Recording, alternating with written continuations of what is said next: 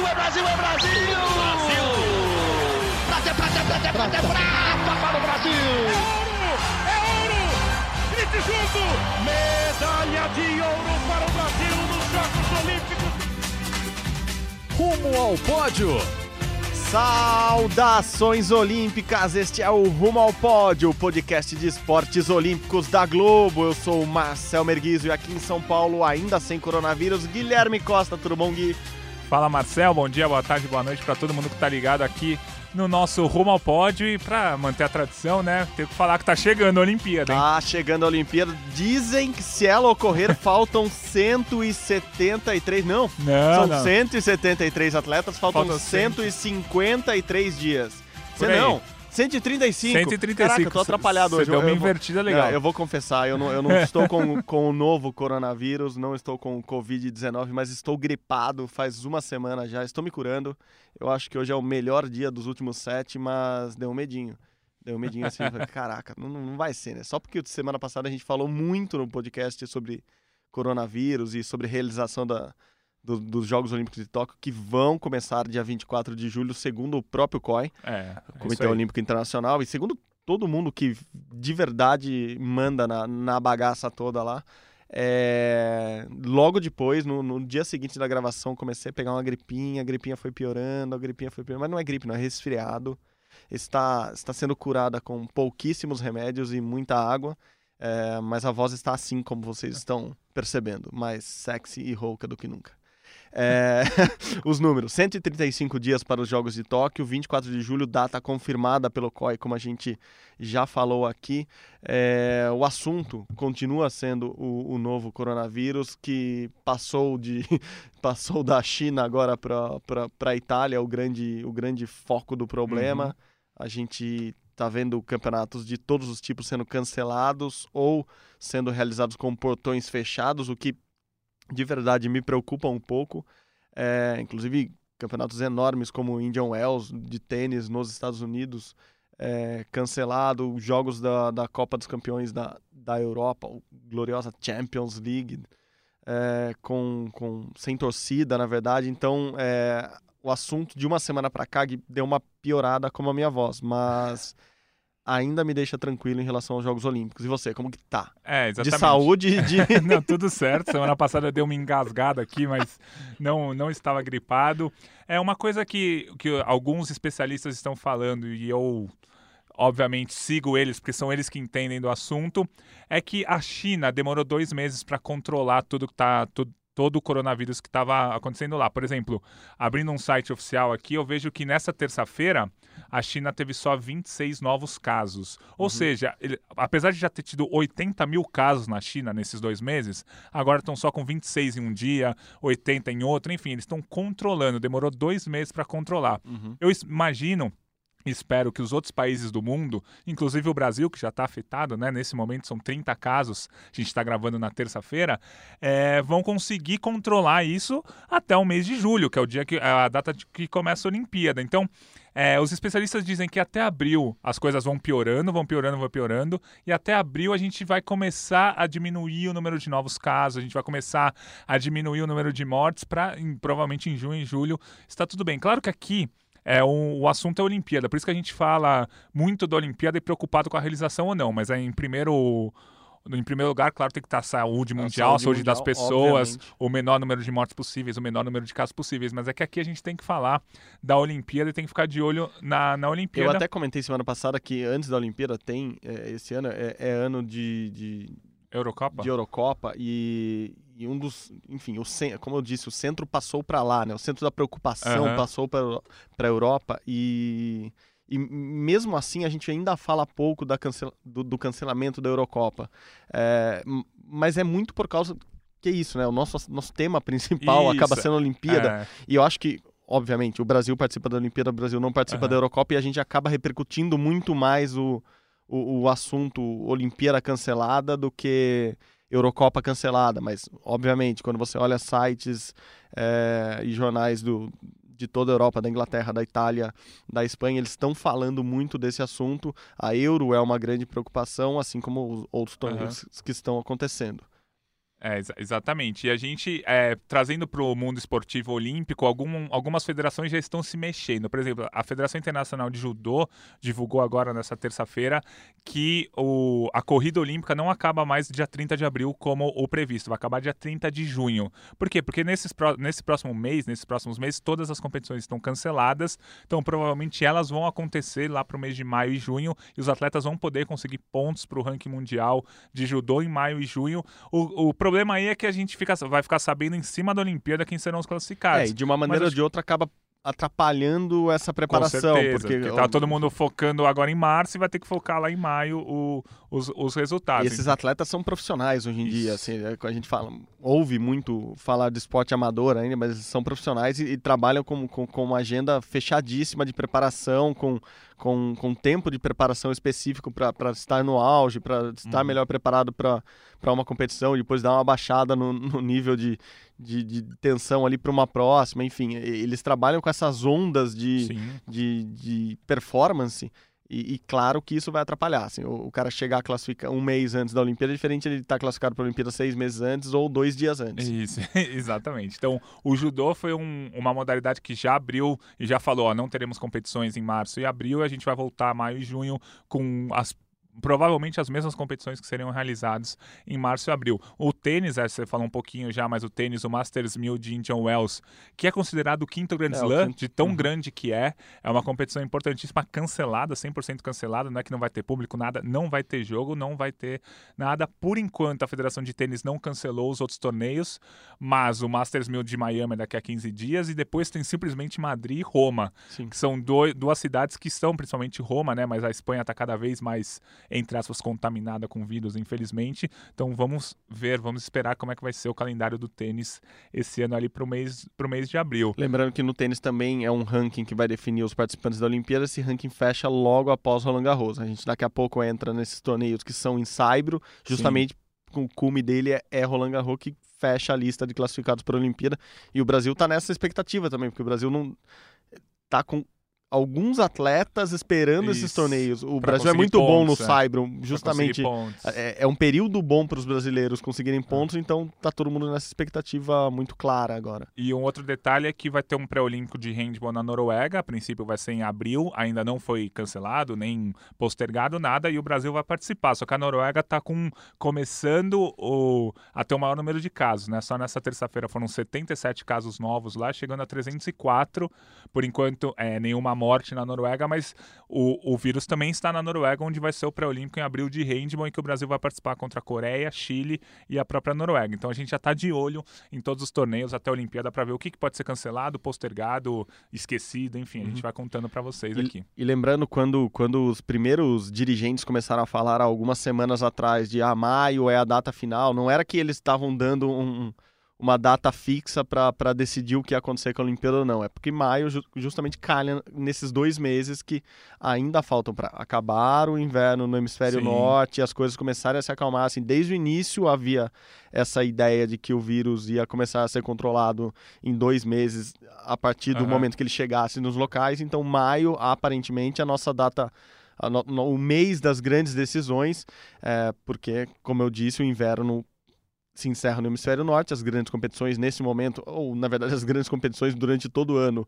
praticamente são no hemisfério uhum. norte, principalmente no verão de lá, quando, quando começam a, a, os principais torneios. Então, é, quando o Dick Pound, aquele o velhinho lá do COI, falou que ah, maio é a data, ele não estava dando um, um ultimato para o COI ou para o governo de Tóquio, mas sim determinando ou falando o que provavelmente ele estava ouvindo, que ó, até maio a gente vai saber se isso é controlável ou não, se vai ocorrer tudo normalmente ou não aparentemente continuamos tranquilos aqui e, e esperando que a, que a Olimpíada ocorra na data que ela está programada para ocorrer. Isso, e o Japão, é, a gente está gravando o podcast nessa terça-feira, né? O Japão está com 581 casos de coronavírus, 51 que surgiram só nessa terça-feira. Então, é, não vou dizer que está controlado, mas ainda não explodiu. Por exemplo, é, a gente teve mais de mil casos na Itália somente nessa, nessa terça-feira. Então, a Itália está tá muito mais é, propícia a receber esse vírus, infelizmente, do que, do que o Japão, que é a sede da Olimpíada. Lembrando que o Japão está com 581 casos e a China, que foi o epicentro de tudo,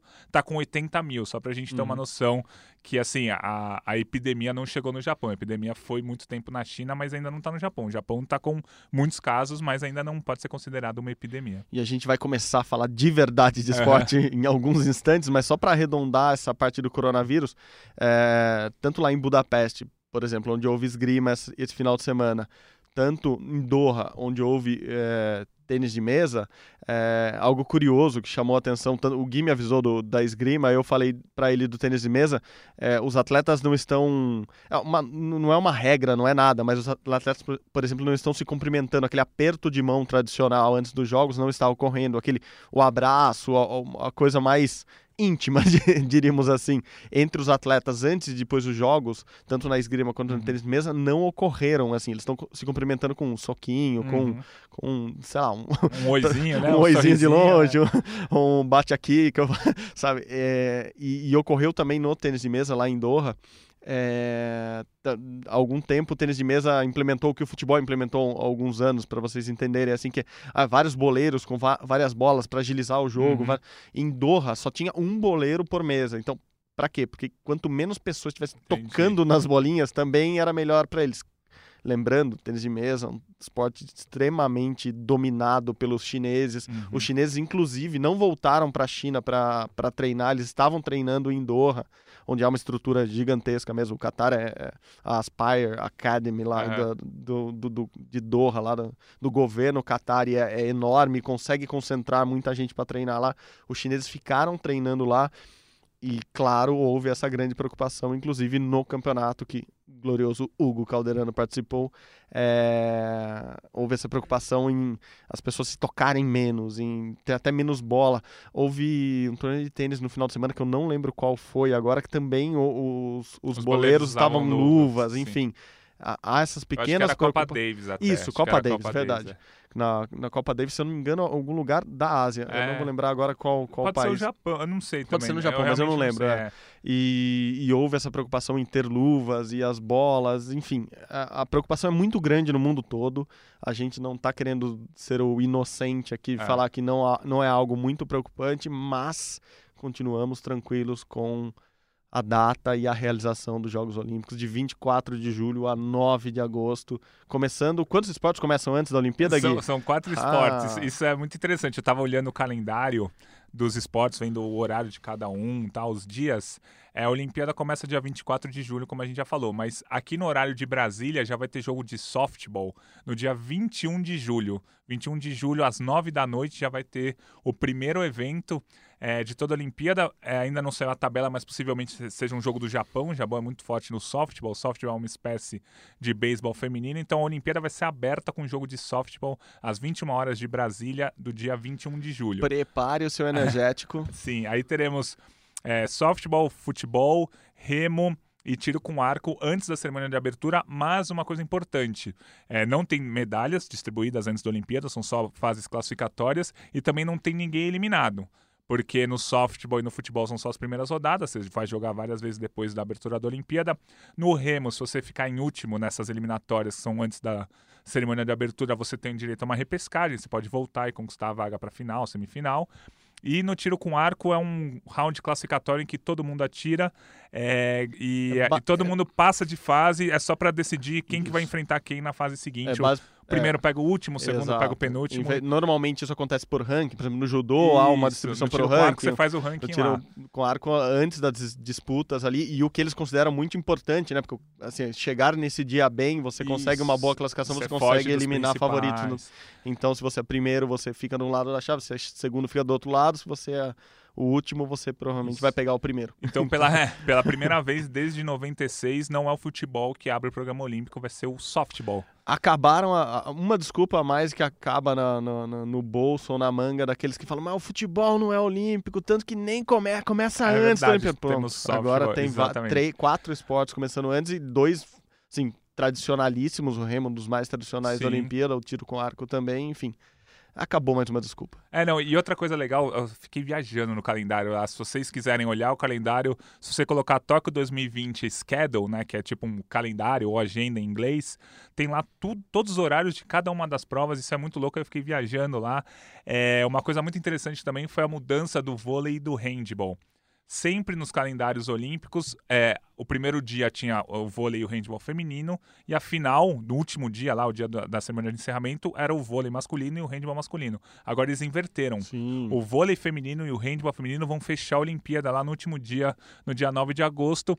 Não sei tanto o que isso pode significar, mas achei interessante pelo menos as mulheres fechando nesses dois esportes. É, eu acho que tem 9. dois pontos aí. Eu acho que o principal é o país sede define esse tipo de esse tipo de calendário, esse tipo de escolha é feita no final das contas pelo país sede.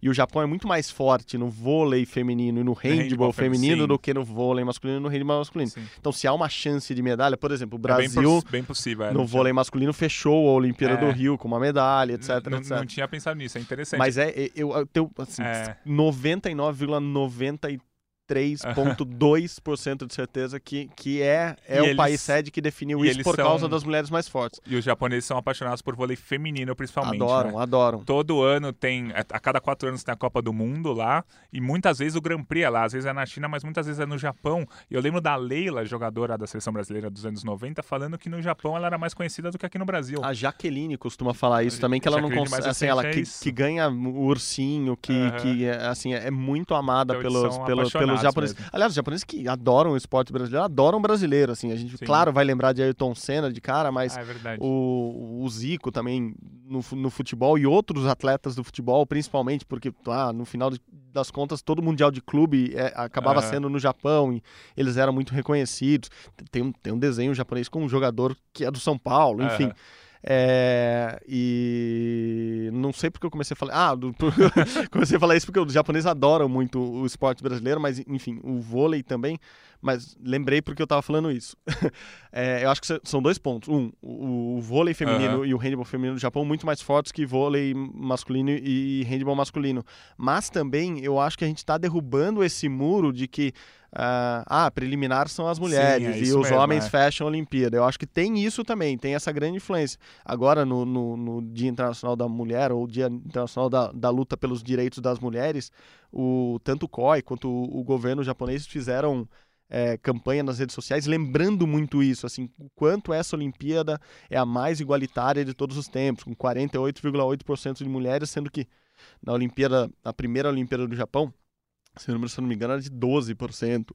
Assim, o quanto tem mais esportes femininos n- nessa Sim. Olimpíada. Então, eles estão reforçando muito isso. Eu acho que esse, esse aspecto, as mulheres fecharem a Olimpíada, Aham. ou o, o feminino vir depois do masculino, como se não fosse Não a é preliminar, Boa, bem colocado. é, eu acho que acho que tem muita importância e acho que é relevante. É a tipo, Aham. típica briga que é, que é relevante para não ficar, pô, sempre o esporte masculino fecha, sempre o esporte masculino tá no horário nobre. E não é É. isso. E a gente já falou muito disso, inclusive ressaltando que Simone Biles deve ser, enfim, a- assim, a- o grande nome dessa Olimpíada. Enfim, porque. Entre todas as modalidades, né? Enfim, uma mulher chega a- a- apresentando, acho que desde a Nádia Comaneci, e a, e a Nádia veio por causa do resultado, Isso, não, não foi antes da antes, é. Olimpíada. É, temos a, a, a imagem de uma mulher como a principal imagem de um atleta ou uma atleta no- abrindo os Jogos Olímpicos. Assim, eu consigo visualizar a Olimpíada de Tóquio com a Simone é, sendo o grande nome, já que não temos mais Michael Phelps, não temos mais Usain Bolt e temos outros tantos E- atletas. Mas só o último asterisco aí sobre a presença feminina na Olimpíada. Claro que vai ser a maior presença da história, como você falou, 48,8% dos atletas serão mulheres. Mas a gente ainda tem oito esportes Sim, boa, que, que tem mais homens do que mulheres classificados. Eu acho que um, um exemplo claro é o futebol. É, o futebol são 16 times que vão jogar a Olimpíada no masculino e 12 no feminino. O polo aquático também tem uma presença feminina menor, são 12 times masculinos e 10 femininos. O boxe, o boxe eu acho interessante, porque até 2012, até 2008 eram só homens. Aí 2012 elas entraram com 36 mulheres, 2016 foram um pouco mais e agora já são 100 mulheres é, lutando boxe e o número de homens caindo. Acho que para 2024, no máximo para 2028, serão o mesmo número de, de lutadores, homens e mulheres no boxe. Então ainda fica esse asterisco: oito modalidades, ainda tem mais homens do que mulheres na Olimpíada, mas num universo de 50 modalidades, isso é um número já mais relevante. E mesmo. segundo o próprio comitê organizador de Tóquio, em 64, primeira Olimpíada de Tóquio, 12 esportes só com participação feminina, agora 46, 46 modalidades com Entendi. participação feminina. Então, assim, é, é um avanço muito grande. Claro que a gente está falando de muito tempo para isso ocorrer, mas enfim, ocorre e ocorre bem. Eu acho que serão as Olimpíadas das Mulheres, acho que tanto para o Brasil quanto pro mundo. Também acho. É uma Olimpíada que a gente tem que prestar muita atenção nelas. É isso aí. Olha, Boa. cravamos 20 minutos falando de coronavírus e da importância das mulheres no esporte olímpico mundial. Vamos falar então agora nos últimos 20 minutos de programa. Agora eu quero ver a gente cravar 20 e 20. Nossa, vai ser complicado. É, os atletas brasileiros, hum, assim, resultados muito importantes durante essa semana, vários campeonatos importantes. A gente está na, na beiradinha de dois pré-olímpicos que vão provavelmente classificar alguns brasileiros com chance de medalha para Tóquio, o pré-olímpico de taekwondo e o, o pré-olímpico de lutas. é, de luta olímpica, de wrestling. wrestling, é. Agora eles chamar, falam né, que tem que chamar é. de wrestling. Não, não é mais luta greco-romana. É wrestling. A luta greco-romana era só entre gregos e romanos? Eu não lembro, eu não estudei essa parte. Não, eu realmente não sei. Eu sei que atualmente o wrestling é o esporte, e aí dentro do esporte tem duas modalidades, que é a luta greco-romana e a luta livre, que eles chamam Isso. simplesmente luta. Porque é só um rápido parênteses, eu acho legal falar que a diferença de esporte e modalidade. A gente Sim. muitas vezes usa a mesma coisa, mas assim, genericamente, o esporte, por exemplo, o ciclismo é um esporte, e dentro do ciclismo tem cinco modalidades, que é o ciclismo de mountain bike, o ciclismo de rua, o ciclismo de estrada, o ciclismo de pista e o ciclismo é, BMX. Então são cinco ciclismos dentro. São cinco modalidades do ciclismo dentro do esporte ciclismo, então só para é, a gente usa a modalidade também, tá? É só pra gente deixar Sim, claro é, a a gente usa como sinônimo esporte, às vezes, mas a gente usa como é, sinônimo, quando a gente sim. fala que são 33 esportes olímpicos, Isso, é, a gente está restringindo a isso. São né? 33 esportes e 50 modalidades. é. Perfeito, perfeito, Gui. E começamos falando com qual delas? Escolhe, É, vai. Vamos começar a falar do Taekwondo, porque o Taekwondo começa o pré-olímpico nessa quarta-feira, então se você estiver ouvindo o nosso podcast nessa quarta, é bom entrar no globesport.com.br Olimpíadas para ver se o Brasil já conseguiu a classificação. tá rolando o pré-olímpico na Costa Rica, pré-olímpico das Américas, o Brasil com quatro atletas e é muito provável, para não dizer muito possível, para não dizer provável, que o Brasil consiga quatro vagas para a Olimpíada, né? É o Netinho e o Ícaro no masculino, né? O Edival Pontes, que é o Netinho, e o Ícaro no masculino. E no feminino tem a Talisca e a Milena. Eu acho que o Brasil pega essas quatro vagas sem grandes problemas. São duas vagas por categoria, um pré-olímpico continental. Alguns dos principais atletas do continente já conseguiram a vaga pelo ranking mundial, então deixa o caminho um pouco mais fácil para o Brasil. É, não quero jogar pressão em cima deles, mas acho que vão vir quatro vagas. E as quatro vagas com, com quatro atletas que chegam na Olimpíada com chances de medalha. Sim. Assim, com alguma chance, pelo menos, eles chegam, não são atletas irrelevantes, muito pelo contrário, atletas bem ranqueados, todos eles. Atletas que foram muito bem nos Jogos Pan-Americanos do ano passado, por exemplo, e, e as Américas são, são, São são uma potência no, no Taekwondo. O Taekwondo é muito, muito plural, né? O Taekwondo muito talvez legal. seja o esporte mais Isso que é tenha, muito legal, tenha mais porque- países porque, envolvidos. a África é muito boa. A África é É, boa, tem a Ásia é atleta- muito é, forte. No Taekwondo da África tem atletas de Níger muito bons, atletas da Costa do Marfim excepcionais, enfim. Na última Olimpíada o Michael perdeu até para o atleta do, do Níger. Se ele não perdesse para o atleta do, do Níger, podia chegar até a final. Ele ficou com a medalha de bronze, o Michael Andrade. Então, assim, a África é muito boa, a Ásia não precisa nem falar, né?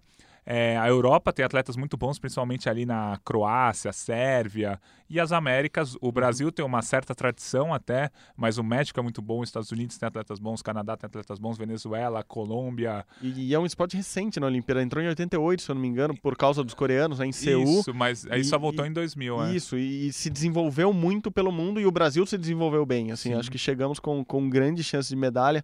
Nas suas contas, tem uma medalhinha ali pro Taekwondo. né? É, é difícil falar qual que é, mas eu acho que tem, porque são quatro atletas que vão chegar com chances e como a gente sempre fala, quanto mais chance de medalha você tem, mais medalhas você vai conquistar. Se o Taekwondo chegar com quatro atletas e esses quatro atletas têm chances, é bem possível que o Brasil conquiste pelo menos uma medalhinha Não, aí. Acho que, acho que dá pra confiar nessa medalhinha do Taekwondo. Não, perfeito. Concordo. Acho que temos uma bela chance ali com, com homens ou mulheres. Eu É. acho que é, é bem aberto. Assim, qualquer um deles hoje poderia Isso, ser qualquer um, medalhista. é. E só para lembrar, ano passado a Milena foi bronze no Campeonato Mundial.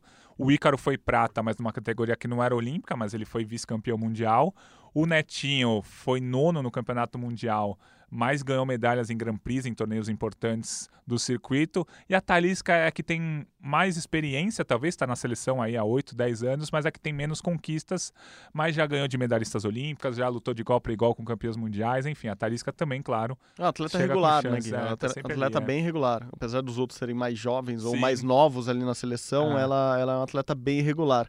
Bom, de luta pra luta, do vamos ficar ali no, no- no Wrestling. wrestling. wrestling. A- a- inclusive, a Confederação Brasileira mudou o nome para a Confederação agora. Brasileira de Wrestling.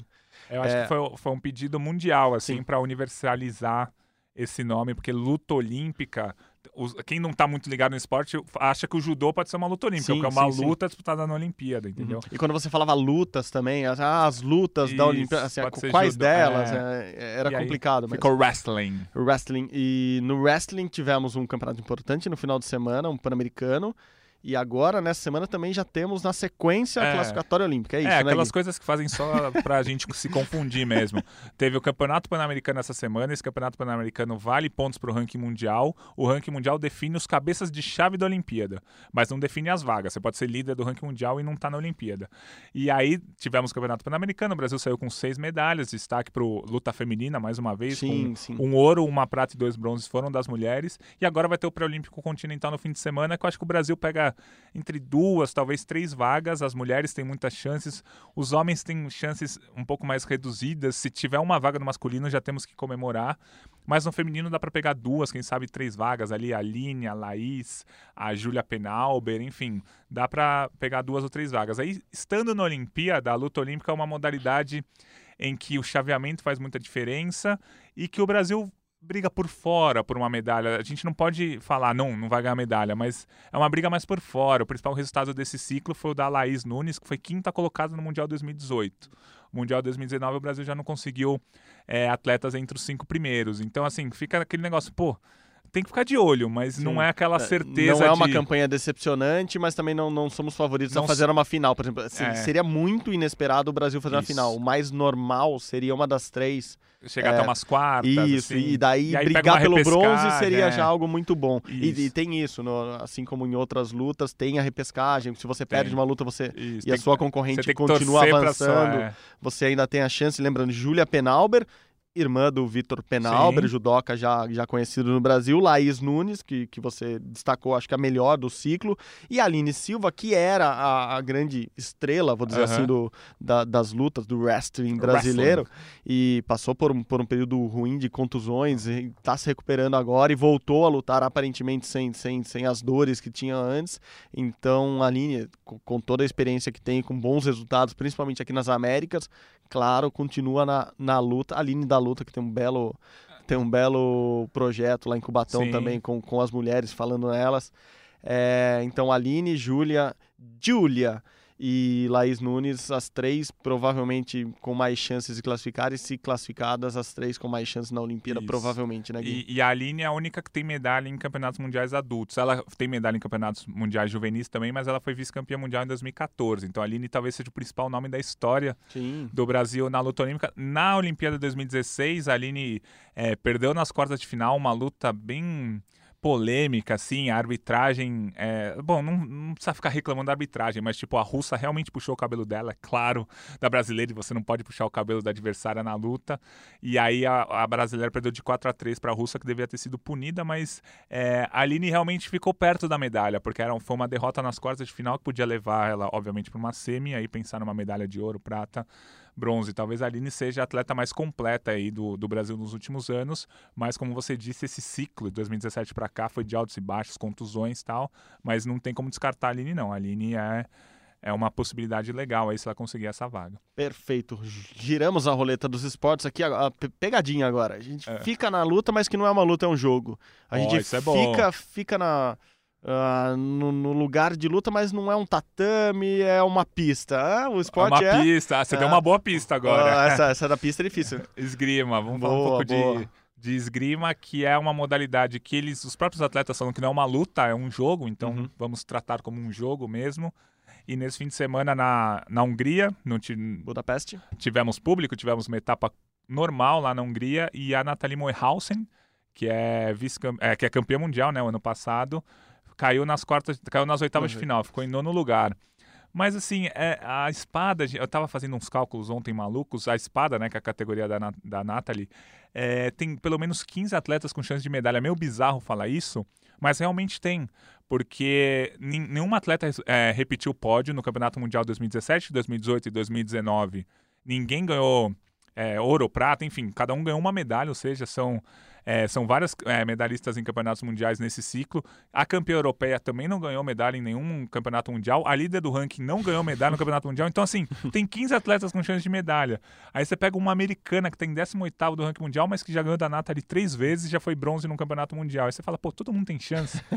e, e, aí é uma, é uma coisa maluca. A líder do ranking mundial, que é uma romena, perdeu na primeira rodada dessa etapa de, de Budapeste. A Nathalie, que é a segunda... E primeira rodada que tem 128 atletas, não é a primeira rodada de 8. Isso. E a, a, a Nathalie, que era a quinta do ranking mundial, não tem conquistado bons resultados, né? Não tem ido ao pódio, mas pulou para segundo. Exatamente. Porque os resultados são melhores do que as outras. É, a né? melhor, é o melhor resultado da história do, do, do Brasil, da, do Brasil é. enfim, da Nathalie no, no, no, ranking mundial. Ela é vice-líder do ranking mundial Mesmo de uma, não de uma é, é. E, e, a espada das modalidades da esgrima é provavelmente a que tem mais praticantes, porque é a mais ampla Sim. ali, então é, assim, ela é vice-campeã mundial mesmo sem grandíssimos resultados e não tem como falar que ela não chega com chance de medalha é, na é claro Olimpíada. Ela, ela, chega com Eu... É que é difícil você cravar uma favorita ali, são 15 Sim. atletas é, que já ganharam e perderam entre si o tempo inteiro. Tem que ver quem vai estar no melhor dia na Olimpíada. Eu, bom, como vocês perceberam, várias vezes por dia o Gui fala, ah, eu tava fazendo umas contas malucas. Uhum. Ele sempre tá fazendo umas contas malucas mesmo.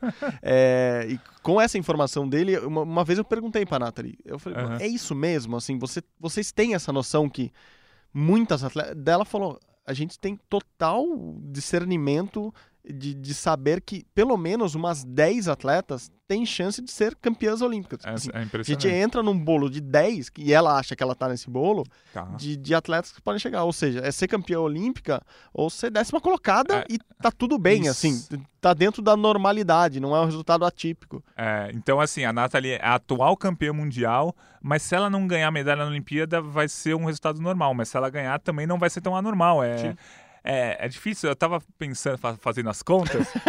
é, eu acho que a espada feminina da esgrima é a prova mais equilibrada entre as 339 que a gente vai ter na Olimpíada. É a mais difícil de se projetar alguma coisa porque são muitas atletas brigando. Tipo, muito mais difícil projetar essa medalha na espada do que no judô da categoria 63 quilos, que a gente tem uma francesa, uma alemã, uma eslovena e aí uma briga de outras duas ou três atletas, entendeu? É, na espada são 10 que a gente fala de cara e mais 5 que a gente fala, uhum. ó, podem surpreender. Isso, então, porque uma... já ganhou alguma coisa é. e, e você levantou uma bola boa. Bom, 339 medalhas, não, 339 ouro, é. medalhas provas, de ouro, é. né? Provas. E a primeira prova que pode dar uma medalha pro Brasil deve ser a da Nathalie a da na Nathalie espada, na espada. Porra, assim, tem que pensar isso ainda, assim. É uma medalha muito improvável que pode ocorrer no primeiro dia do, do Brasil em Tóquio, primeiro dia, dia 25, né? é, dia 24, o... abertura à noite. Uhum. Ah, aliás, gostei que você falou, escreveu esses dias no Twitter que a Olimpíada de Tóquio, pelo menos pra gente, traz um, um grande alívio que é o do fuso, fuso horário. É. é. fácil fazer o cálculo. É, são 12, 9 horas da manhã lá, 9 horas da noite aqui. 9 horas da noite lá, 9 horas da manhã aqui, faz a conta Puts, rapidinho. Porque o que eu me confundia em Londres, Londres era 4 horas a mais, aí você pega o negócio, puta, 4 a mais, 4 a menos. Não, o Japão é fácil. É fácil. 19 é 7, 7 é 19. Lá de noite, né? aqui Fechou. de manhã e vamos que vamos. Então, e... É ela compete no primeiro dia de disputas, no... valendo medalhas, aquele dia, uhum. dia 25, lembrando que começa dia 21, já começam as provas, como o Gui falou mais cedo. É, então a primeira medalha do Brasil pode ser uma medalha histórica é. para é, a esgrima, obviamente, primeira Sim. medalha do Brasil na história da esgrima, como ela conquistou a primeira medalha do Brasil na história da esgrima em mundiais, Vai pode vir é. em Olimpíadas. E nas últimas duas Olimpíadas o Brasil conquistou medalhas no primeiro dia, né? Em 2012 foi aquele dia histórico, o Brasil conquistou um ouro, uma prata e um bronze Liderando chegou, o quadro liderou o quadro medalhas. de medalhas por alguns minutos, foi um dos momentos mais felizes. Aquele print que... Nossa, aquele print foi legal. Já meu. tinha o WhatsApp em 2012, eu sou ruim não, nessas contas tinha. Não, eu não né? tinha, eu não poderia tinha insistir, mas eu não tinha. E é muito legal porque o Brasil chegou a liderar junto com a China, um ouro, uma prata e um bronze. Só que o Brasil começa com B, a China com C. Então o Brasil era o primeiro país ali no quadro de medalhas. Aí o Brasil liderou durante alguns minutos do primeiro dia, obviamente, depois despencou no quadro, mas o primeiro dia do Brasil em 2012, um ouro, uma prata e um bronze. Aquele print que todo mundo compartilharia no WhatsApp hoje em dia. Era, nossa, isso, era, era, esse o gancho. O Brasil ganhou aquela medalha, a gente acabou, acabou, acabou. a Olimpíada, Brasil liderou, agora, segura, segura o resultado até o final. Agora só ficar ali tocando bola e vambora. E na Olimpíada do Rio, o Brasil conquistou uma medalha no primeiro dia, que foi do Felipe Vu no tiro. Só que Inesperada, apesar dos bons resultados Isso, dele. Ele é não aquela- era, ele não estava entre os favoritos, estava entre os candidatos. Só que naquele, naquele primeiro dia da Olimpíada do Rio, o Brasil tinha outra chance de medalha. Sara do judô, Felipe Uhum. Kitadai do judô. Agora, analisando friamente o primeiro dia da Olimpíada de Tóquio, a Nathalie é a grande chance. E quem sabe o Brasil pode surpreender no judô, mas é muito difícil. As categorias Uhum. ligeiras do Brasil que acontecem no primeiro dia não estão tão bem. E tem a Talisca do Taekwondo. Mas são medalhas que, se vierem, a gente pode falar que são surpresas. Então, assim, a, a- a única grande chance de medalha do Brasil no primeiro dia é a Nathalie. Um pouquinho de pressãozinha pra ela, mas acho que ela gosta de pressão, né? Campeão sim, mundial. sim, sim, sim, sim, acho- importante. Acho que gosta. Ela, também pergunta que eu fiz pra ela, a gente Ah. teve gravando recentemente, e ela falou que sabia disso e sabia Ah. da pressão. Então, É, então Nathalie está bem informada, eu diria. E eu até fiz um post lá no blog, no Brasil em Tóquio, do Globesport.com. É... Palma a palma, não priemos cânico, como disse Chapolin Colorado. É, se os- nos dois primeiros dias da Olimpíada o Brasil não conquistar medalha, vai estar tudo bem. O Brasil tem chance nos dois primeiros dias, Tá mas tudo não é, bem pra você, Não, mas não cara é pálida. favorito absoluto em nenhum dos- nenhuma prova nos dois primeiros dias. A primeira medalha, entre aspas, certa é no terceiro dia, que é o street do skate feminino. Como a gente já comentou aqui, o Brasil pode fazer até ouro, prata e bronze. A enfim. gente não gosta de botar pressão em ninguém, então já tá falando que vai ser Ouro, pódio prata e triplo. bronze, é. Mas os, os dois primeiros dias da, da Olimpíada. Óbvio, eu vou torcer muito pro Brasil ganhar a medalha, mas o Brasil não é favorito absoluto em nenhuma, nenhuma das provas. Então, ficar de olho ali no calendário. Eu fiquei viajando essa semana nesse calendário mó da Não, hora. é muito legal, muito legal fazer isso. E vamos lá, então. Hum, já falamos de todas as lutas e jogos e etc. Vamos para um próximo esporte. Vou sortear aqui ginástica. Ginástica. Pronto, é, tem, tem uma roda aqui que a gente roda os 33 esportes. Roleta. A roleta caiu na ginástica.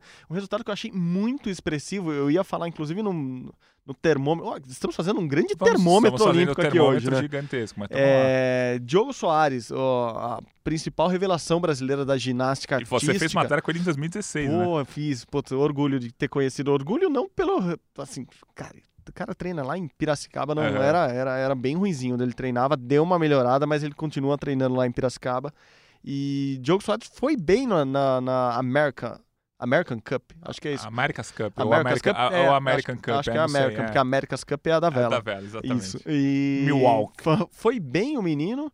Sétima colocação. Ele mesmo fez um textão na, na internet falando que esperava apenas competir bem. A primeira competição entre adultos dele. Uhum. Então ele esperava apenas competir bem. Se ficasse entre os 10 primeiros seria maravilhoso. Se alcançasse a oitava colocação, recorde histórico. Vamos fazer Ah. festa em pira, vamos comer pamonha. E ele fez sete. mano. Sétima colocação, tá felizão, Diogo. O, o- o técnico dele também, que técnico desde a infância dele, também acompanha. Cheguei a falar com ele rapidamente, troquei- trocamos mensagens, está muito feliz. E por que ele está tão feliz? Porque o Diogo agora, ele entra no ritmo de tentar a vaga na Olimpíada de Tóquio. Assim, ele tem a possibilidade. A equipe brasileira masculina já está classificada, então Arthur Zanetti, Arthur Nori, Caio, Chico provavelmente estarão já em Tóquio. É, não é carimbada a vaga deles, mas assim, a vaga deve ser deles, obviamente. E o Diogo briga por essa quinta vaga.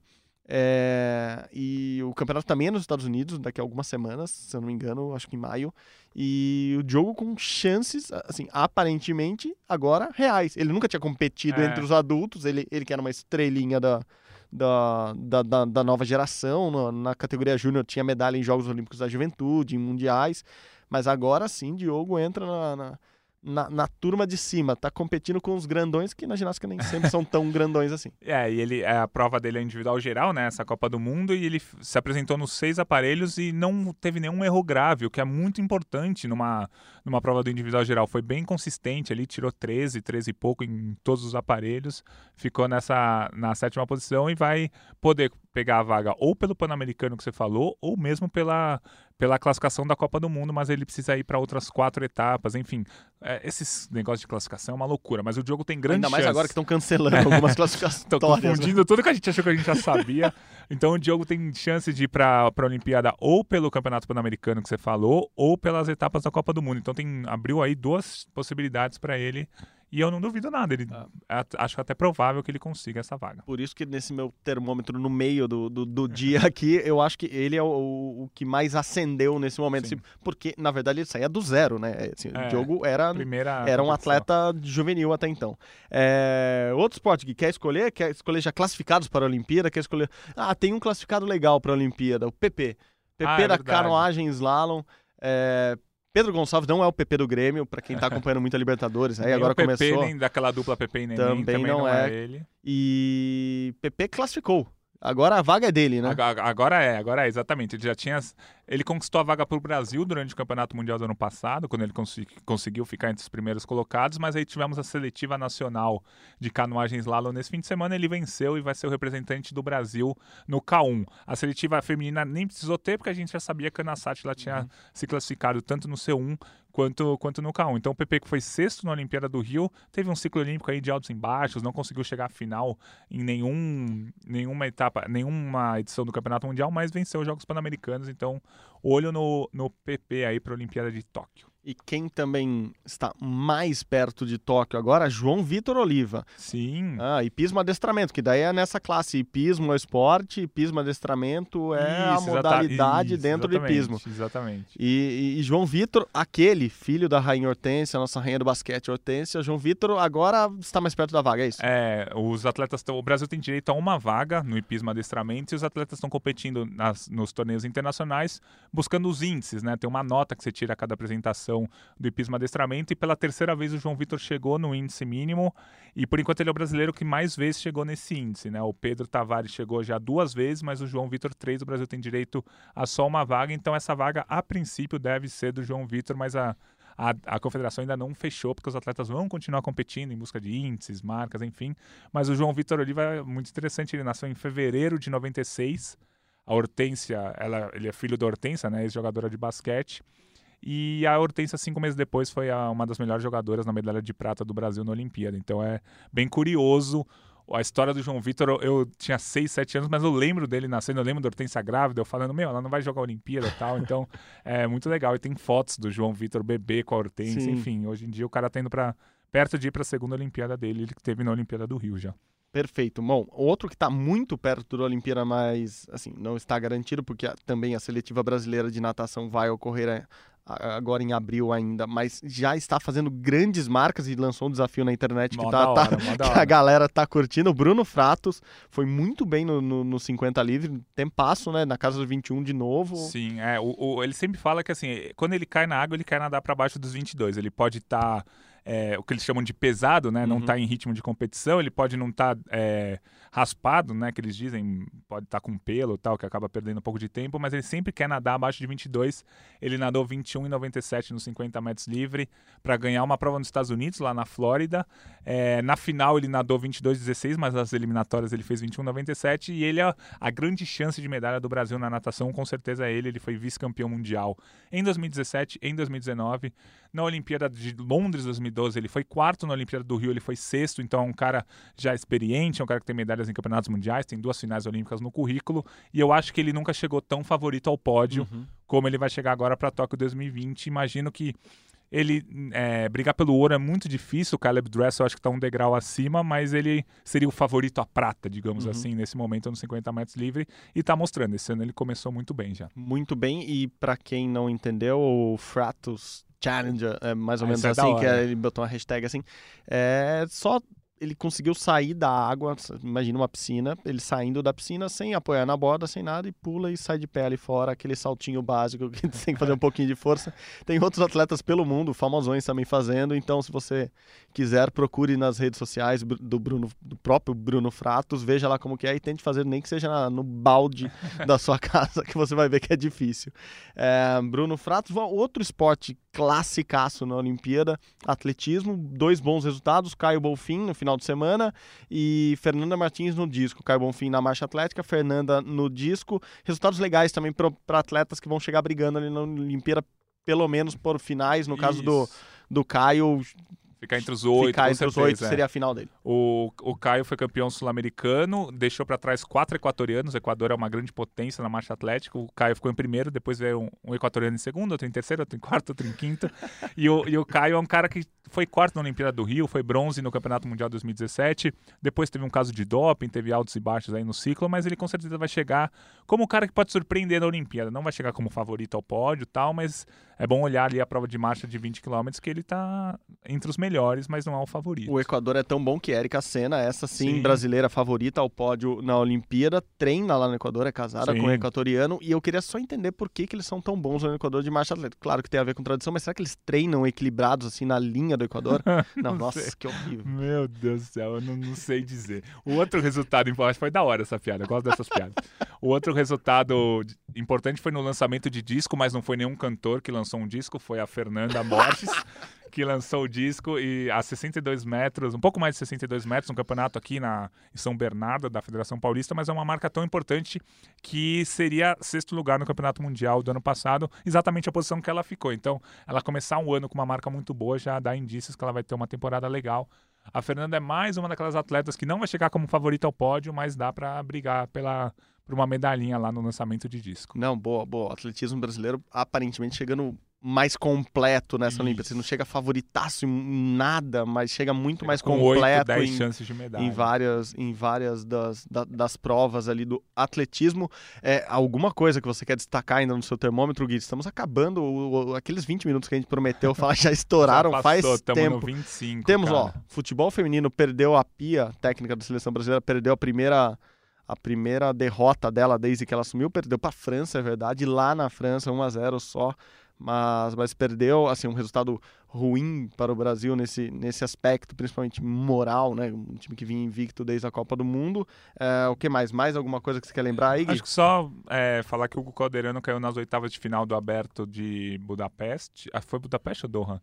Doha, Doha, Foi Doha, Doha, é, é. o- aquele que a gente comentou que, que as Isso, pessoas foi- não estavam se cumprimentando. É, isso, ele perdeu nas, nas oitavas de final pro francês, pro Galzi, que é um cara que tá sempre ali junto com ele no ranking mundial. O cara da equipe dele, inclusive, lá Isso. em Aí ele perdeu nas oitavas do, perdeu nas oitavas do torneio, voltou para a Alemanha para disputar a etapa do campeonato lá na Alemanha. Aí ele ganhou de um sueco que ele tinha perdido no circuito mundial há duas semanas. Então o Calderano segue nesse perde e ganha dele. Ele por enquanto é o sétimo do ranking mundial. Vai se manter provavelmente como cabeça de chave para a Olimpíada.